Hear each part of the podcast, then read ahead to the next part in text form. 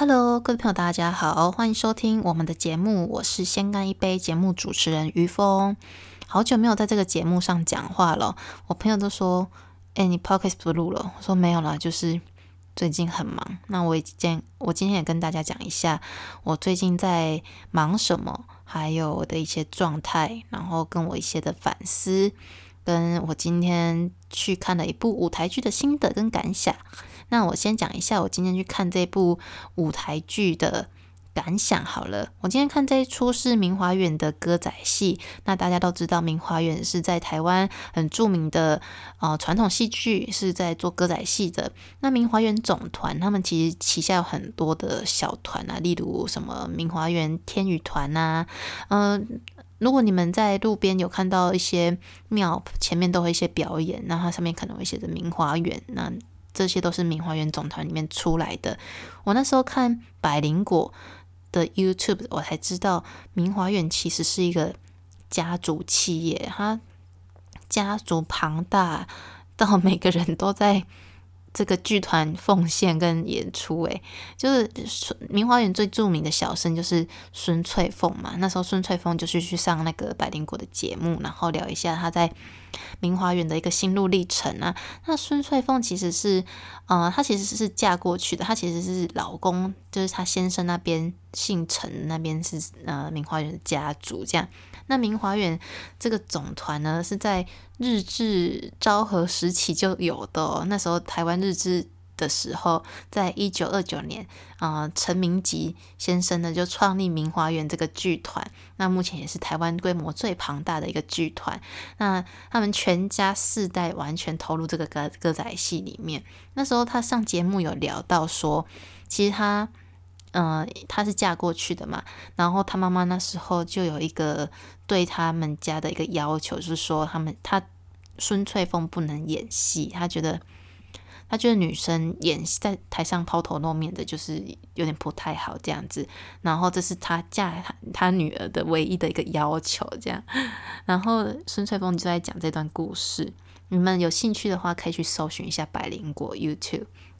有这一段非常精彩的故事，那我也是从这段故事得知这个舞台剧的呃演出，然后赶快订票。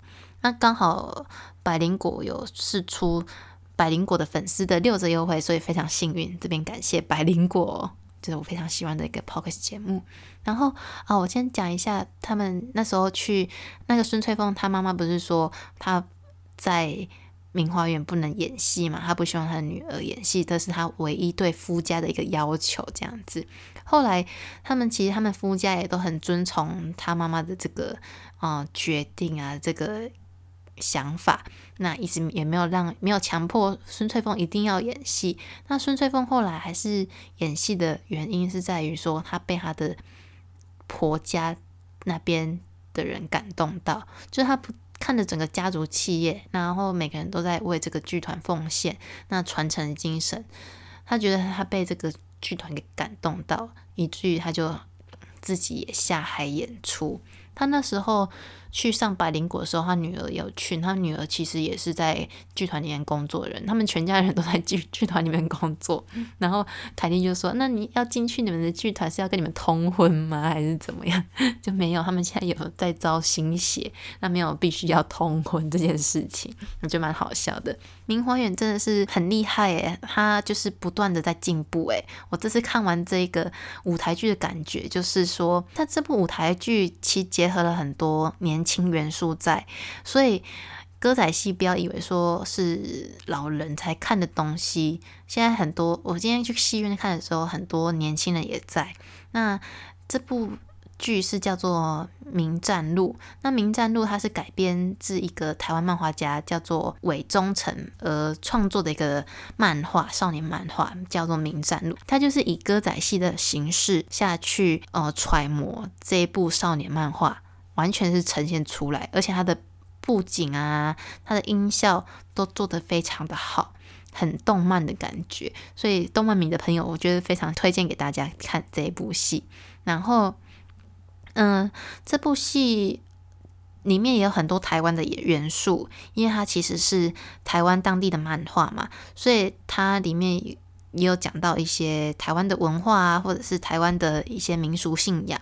主要的内容就是他在描述说，九二一大地震后，台湾各地就一些灵异现现象的增加。那警方那时候就成立了一个处理这个灵异事件的专案小组，叫做“黑日专案”。然后“黑日专案”里面的队长就是孙翠凤饰演的紫紫菱队长，然后主角是一个高中生。高中生，他那个高中生叫做陈柏荣呢。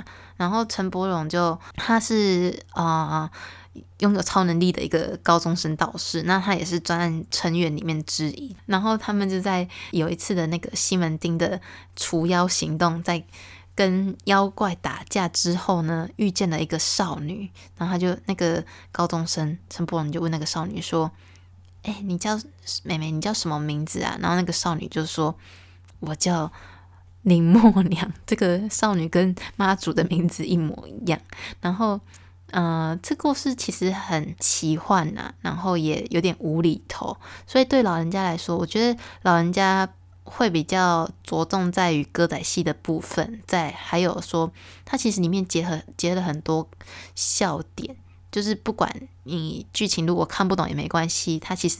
那个演员跟演员之间的对话都很好笑，所以不会让你觉得哦看不懂好无聊，因为他都会让你不知不觉就会笑出来，然后也会结合一些时事梗，例如会讲到一些政治啊，然后会用到一些我们现有的科技的状态这样子，例如他那个剧的。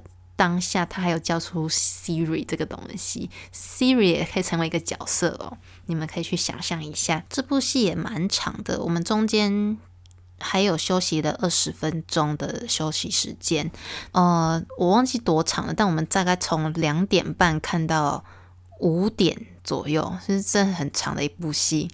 嗯，它主要的内容就是我刚才讲过，就是他在除妖的过程中遇到了一个。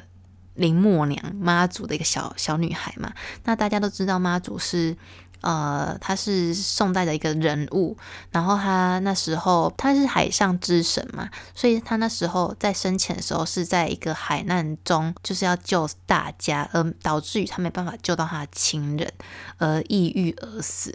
所以那时候他死后就升格为神，因为他那就是牺牲小我完成大我的一个奉献精神。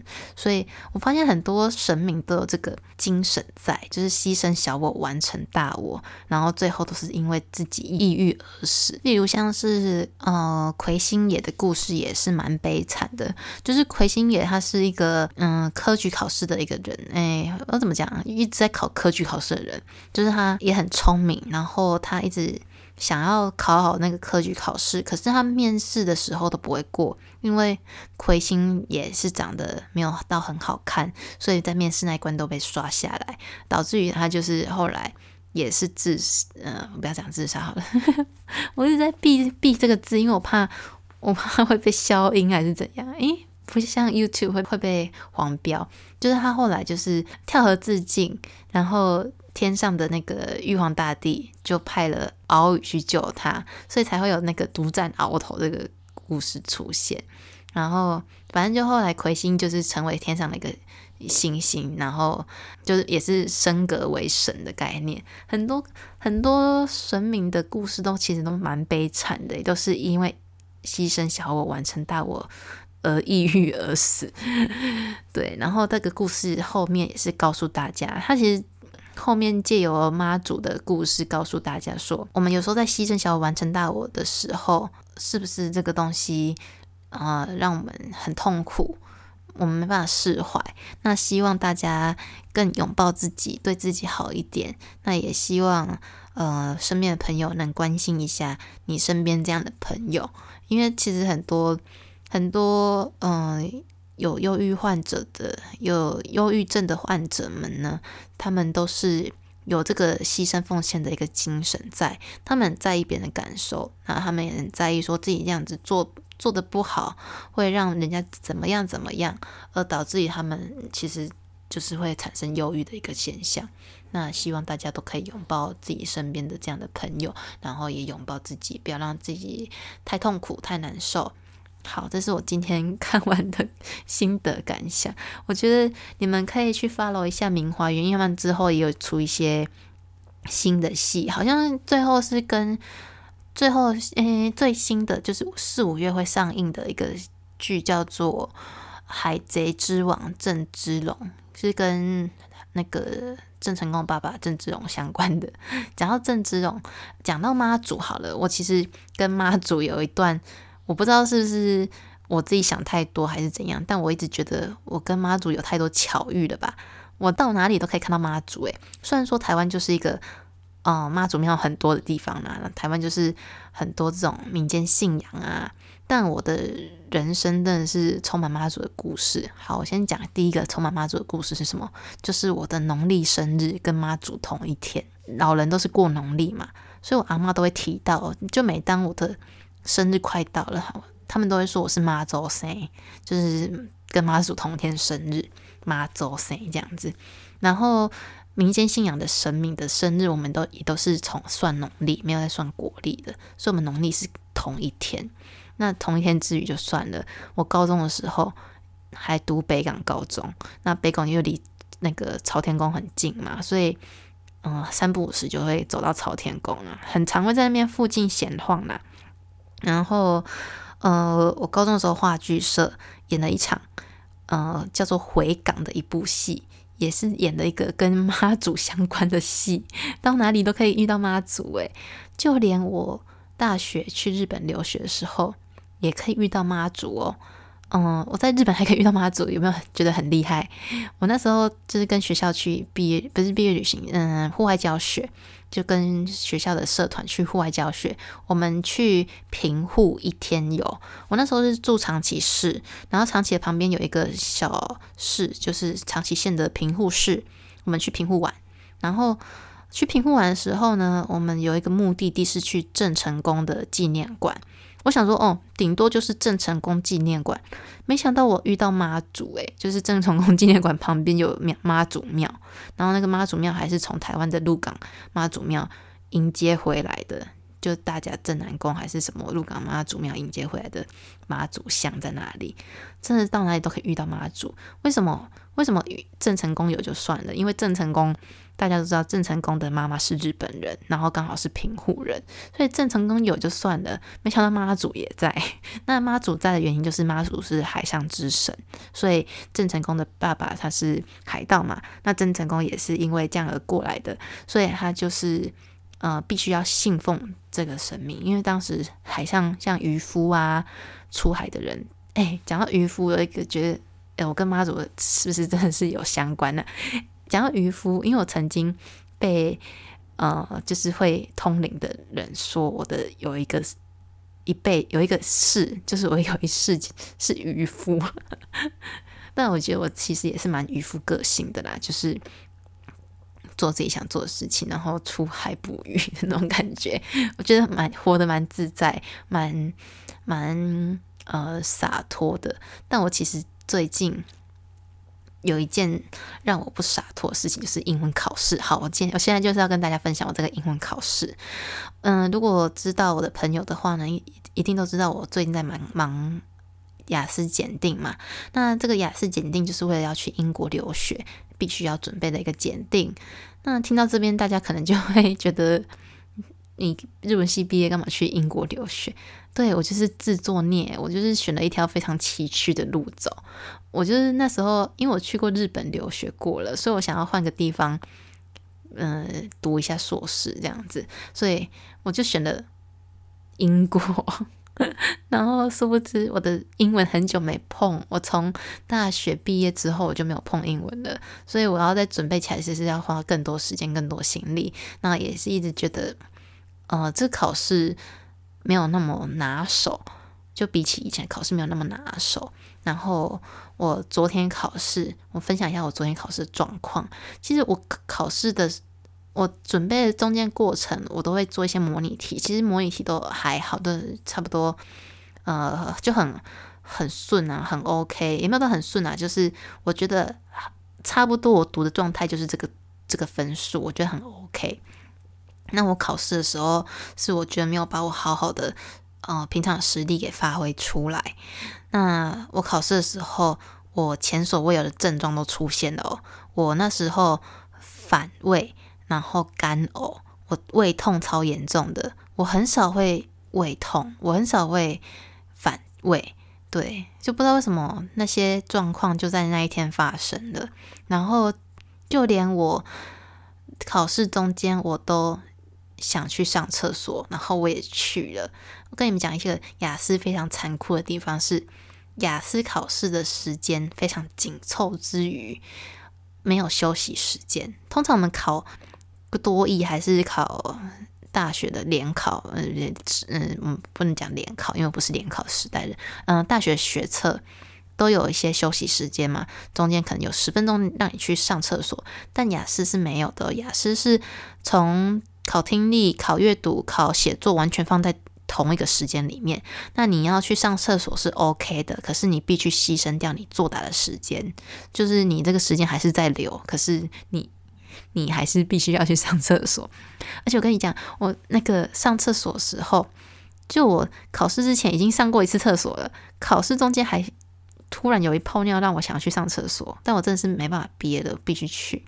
所以我就觉得我那一天考试非常的不顺，重点在。我的口说也非常的不顺，口说是我最得意可以拿分的一个项目在，可是我那天就是没有好好发挥，然后不知道在讲什么结结巴巴的。就考口说对我来说相对简单的原因在于说，呃，读书花了很多时间。读书你要看一本书要花很久时间嘛，那你背单词也要花很久时间才会记得。那讲话是最直接的，讲话你就直接跟一个外国人讲话，或者是跟你的朋友讲话，用英文的话，立马就可以收到那个回馈，你也可以立马的呃知道你要背哪个单字，那文法要怎么用，单字句型要怎么用，这样子。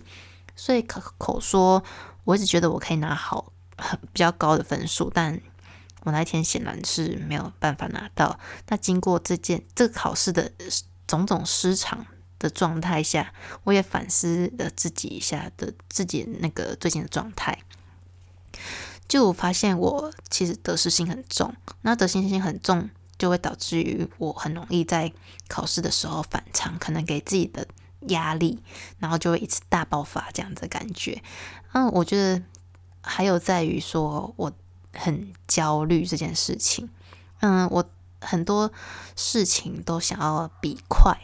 那时候考官有问到我一个问题，就是说你做什么事情很快？我当下是跟他说，我做什么事情都很快。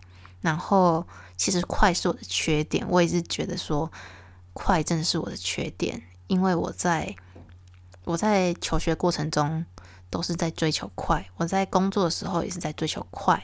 那这个快的目的呢，不是说本来就是很快哦。我的快的目的就是在于说，我很害怕比别人更晚，或者是我很害怕比别人还要慢，很害怕说我会不会输了这样的那种感觉。所以就是这个感觉就会让我。嗯，分分秒秒都过得很焦虑，然后这个感觉也会影响到我之后的表现。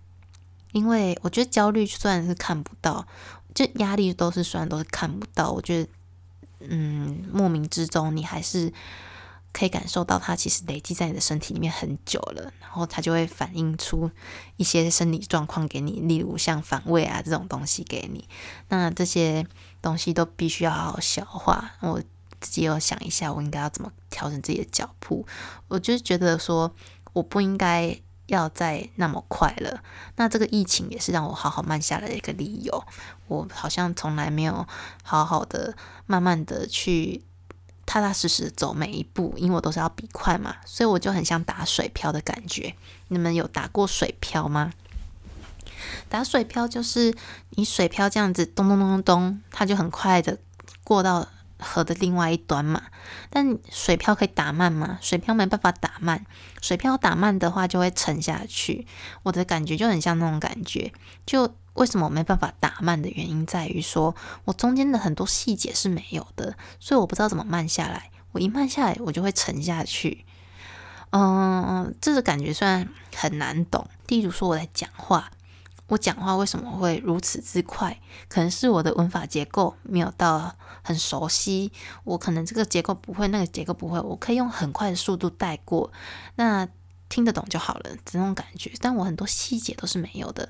虽然说我在求学过程中也都是这样，例如说我在考日文检定啊，还是在考任何的考试，嗯，我都是非常快，那快到说。我忽略掉那些细节，然后也快到说，我其实没有很享受当下那个真正真正做事情的乐趣。我也得到一个结论，就是说，哦，我为什么呃，这要讲好好久哦？我觉得这个 可不可以再做一集呀？嗯，我之后再做一集说，嗯，我的。人生计划啊，然后对自己的要求是什么？我之后再做一集这种这种，要不然这真的讲太久了。我先讲一下我今天，就是今天呢，就是最近的反思，就是说必须好好调整脚步，然后放慢一点，因为放慢你才可以品尝到那个中间的乐趣，你就不会觉得那么痛苦，然后也不会得失心太重。那把每件事情都当做一个很平常的事情。嗯，平常你就该做，然后平常你就应该是喜欢做才做，而不是说为了你要考试啊，或者是为了什么，为了求快，为了比别人快，不要让别人觉得说哦是输在起跑点上这种感觉而做。所以现在的状态就是说，好，那我就我就真的好好享受在当下每一件事情上，不然我以前都是。在做一件事情的时候，我都是在想着未来的事情，导致我都很焦虑嘛，那就会影响到我的身体状况。好，这是我今天带给自己的反思，因为我在 IG 上有 PO 到一个很漏漏长的文字，我真的是太执着了啦，我就是有一个执念，在我必须要怎么做，必须要干嘛，我必须要怎么样，我必须要在什么时间点完成什么事情，我就是这个太执着，让我在。让我在很多时候必须好好发挥的时候没有好好发挥到，或者是必须要好好把握这个机会的时候没有接受到，我就是太执着在这个地方上面了。那我也必须要放下我这个执着。虽然说这好像是对自己的督促啊，对自己的要求没错，但我执着到我。会影响到我的身体，那就不好。那我执着到会影响到我接下来的每个脚步啊，我的读书状态啊，我没办法好好发挥，这些都不行。所以我必须要放下这个执着，嗯，必须好好享受每个当下啦。对，然后没有达到也没关系。我那天考试回来，我就很沮丧，我就坐着坐在客厅，然后阿妈就问我说：“考试考的怎么样？”我就说：“考的不好。”然后他就说：“啊，没关系的。”就是人生就是要保持一个态度，就是有也不错，没有也没关系，这样那下次再继续努力就好了。就说对，就是我干嘛限制自己那么多啊？这很多无限可能性啊！我考不好也没关系啊。但我还是必须要努力的，还是很执着，有没有？好，那我今天的 p o c k e t 就到这边结束好了，不然再聊下去就有完没完。今天时间也差不多十一点半了，然后我下礼拜因为要去台北的关系，所以我会去一个新开幕的呃艺术组织，那我再分享给大家啦。好，下集见喽，拜拜。Música